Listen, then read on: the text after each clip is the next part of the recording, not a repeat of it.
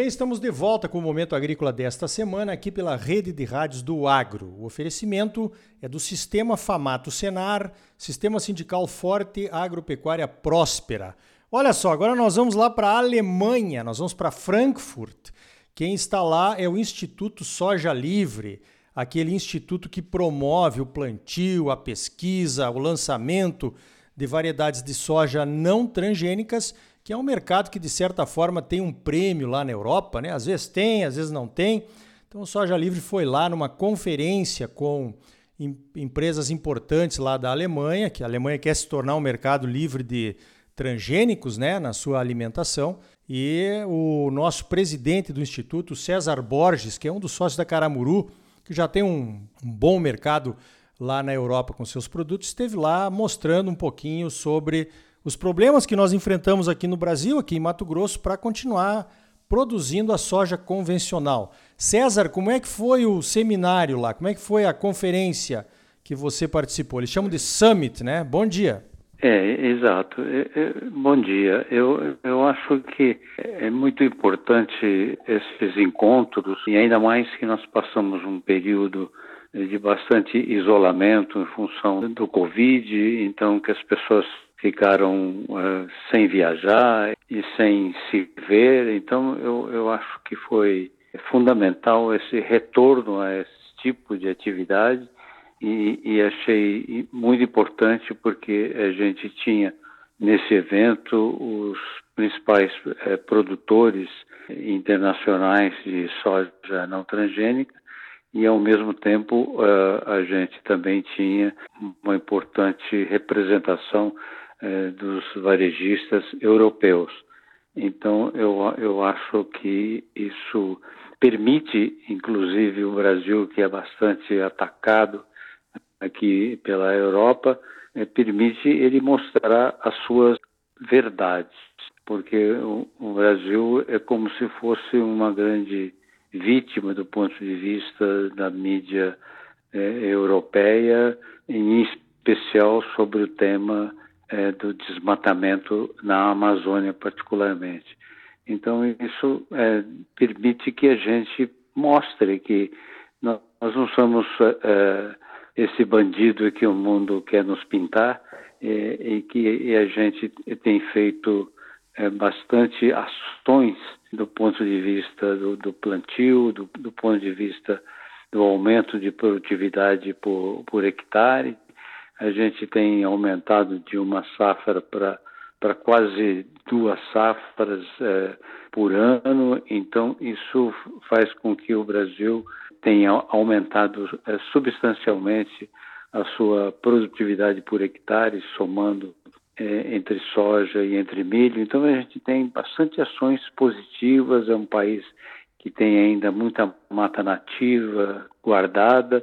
É, nós somos, na verdade, um exemplo para o mundo e a gente tem também na parte da energia elétrica, a gente tem uma origem bastante sustentável das fontes usadas, também do combustível utilizado, a gente tem etanol, a gente tem biodiesel, então, eu acho que o nosso país ele é um exemplo para o mundo. Então, eu, eu acho que esse encontro permite que a gente possa fazer essas declarações, essas afirmações, porque plantio direto basicamente existe no Brasil e em nenhum outro lugar no mundo. Então, eu acho que é sim uma grande oportunidade e aí a gente também demonstra que, que o Brasil precisa é de ter um, um prêmio para compensar esse custo todo é, de você rastrear, de você é, ter um produto que fica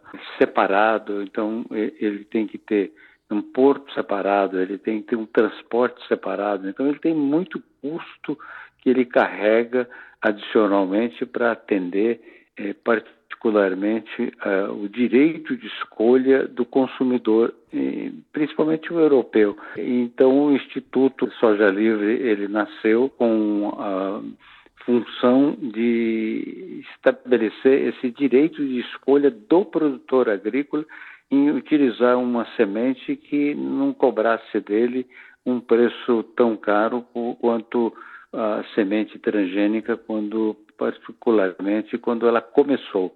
Então, uh, esse mesmo direito que o produtor tem é, sido uh, estimulado aqui pelo Soja Livre, a gente é, gostaria de também fazer esse estímulo para que é, os consumidores entendessem a parte qualitativa que os nossos produtores que eles têm e nesse sentido já fizemos o convite para que na época da colheita do ano que vem é, o pessoal é, venha ao Brasil conferir a nossa qualidade, conferir a nossa colheita e, e enfim, ficar mais próximos uh, de nós que somos uh, assim o consumidor mais uh, querido e requisitado no mundo atual. Que beleza, César. Realmente trazê-los aqui, mostrar o que a gente faz, né? Muito diferente de uma apresentação num seminário, num congresso, num summit. É muito diferente. O pessoal sente o clima, conhece as fazendas. A gente tem tido muito sucesso nisso aí em outras áreas também, que a gente tem a oportunidade de trazer o pessoal para conhecer o Brasil, né? A produção agropecuária brasileira. Agora nós temos um problema de mercado aí com a soja convencional, né? Os europeus me parece que ainda não entenderam que eles têm que oferecer o prêmio para o produtor incentivar o produtor através do prêmio logo agora, depois da colheita, mês de março, abril, que é a hora que o produtor está tomando a decisão de que variedades ele vai plantar, né? E nessa hora não tem o prêmio. Normalmente esse prêmio aparece no segundo semestre, quando o produtor já está com a semente comprada e esse mercado, essa produção de soja convencional vem caindo a cada ano, né? Isso não é bom para ninguém, não é bom para os produtores, também não é bom para os consumidores europeus. Eles entenderam isso, César? Foi possível contar essa história para eles? Então, a gente já conta essa história há muito tempo. Desde antes do Instituto Soja Livre, a gente já vinha contando isso é, com a, a, existência lá atrás da, da Abrange. E nós é, estamos convictos de que enquanto a gente não conseguir organizar um mercado de longo prazo, a gente sempre terá esse tipo de interrupção e esse tipo de gravidade, porque uma hora o, o prêmio é muito alto, aí os consumidores fogem de comprar ou até tentam desistir de, desse mercado de não transgênio. E uma outra hora acontece o, o contrário, os prêmios são muito altos, porque os produtores deixaram de plantar e aí os prêmios acabam subindo. Fica essa gangorra e isso a gente mostra sempre para eles que não é bom para ninguém, nem para eles e nem para o produtor agrícola que fica sempre se sentindo desconfortável quando o mercado tem essas oscilações tão bruscas. O produtor fica muito infeliz e, e, e chega a não plantar a soja não transgênica. Mas o contrário também acontece quando os prêmios sobem muito, os consumidores europeus se retraem. É um jogo difícil de você equilibrá-lo. É, mas tem que ir para esse equilíbrio aí, né? Para que todos tenhamos um mercado firme e a gente possa continuar com uma opção lucrativa e muito interessante para os produtores, que é ter essa opção, como o César falou, de plantar uma soja não convencional, né? até para dar uma regulada nesses preços de royalties quando o produtor se sentir que está pagando muito caro. César, quais são os próximos passos, então, entre o Instituto Soja Livre e esse contato que foi feito aí na Europa com empresas que têm interesse nessa soja não transgênica? Olha, é, os contatos eles, eles vão continuar. Nós estamos aí é, trabalhando ao largo desse assunto interessados é, em estabelecer um, um prêmio baseado em, em, carbono e isso poderá vir de encontro não como um prêmio pago pelos compradores da soja não transgênica, mas como uh, um prêmio estabelecido pelo mercado como, como um, prêmio à iniciativa, em particular da soja não transgênica, é, daquilo que ela pode gerar de benefício para o meio ambiente.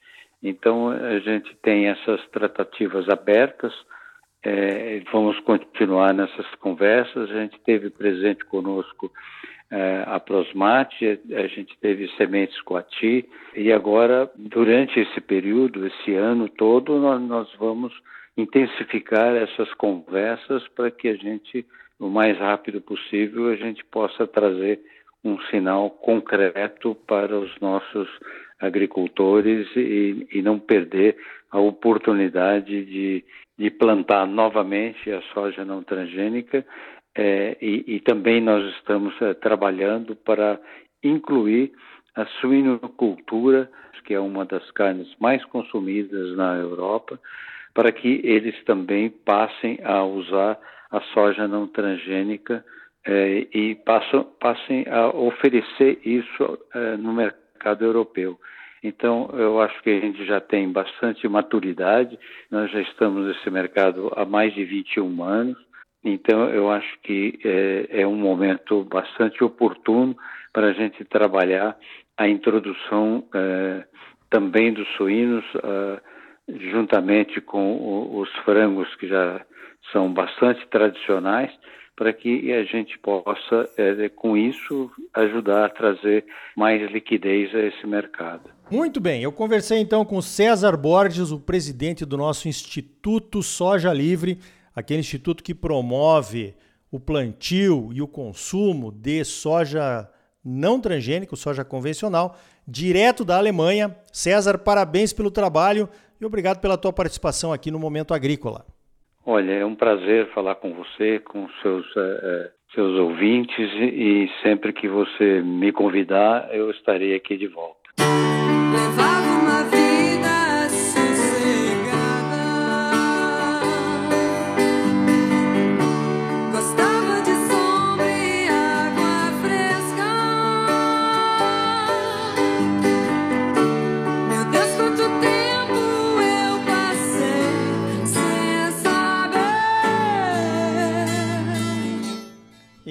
Tá aí, você sempre muito bem informado, ligado aqui no Momento Agrícola.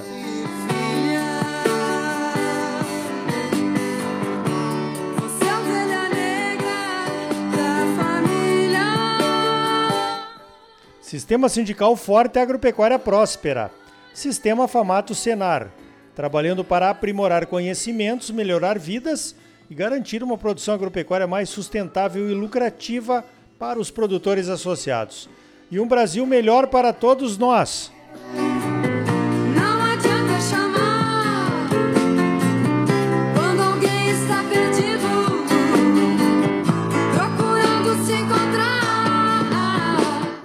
Por hoje vamos ficando por aqui. Então até a semana que vem com mais um Momento Agrícola Mato Grosso para você. Até lá!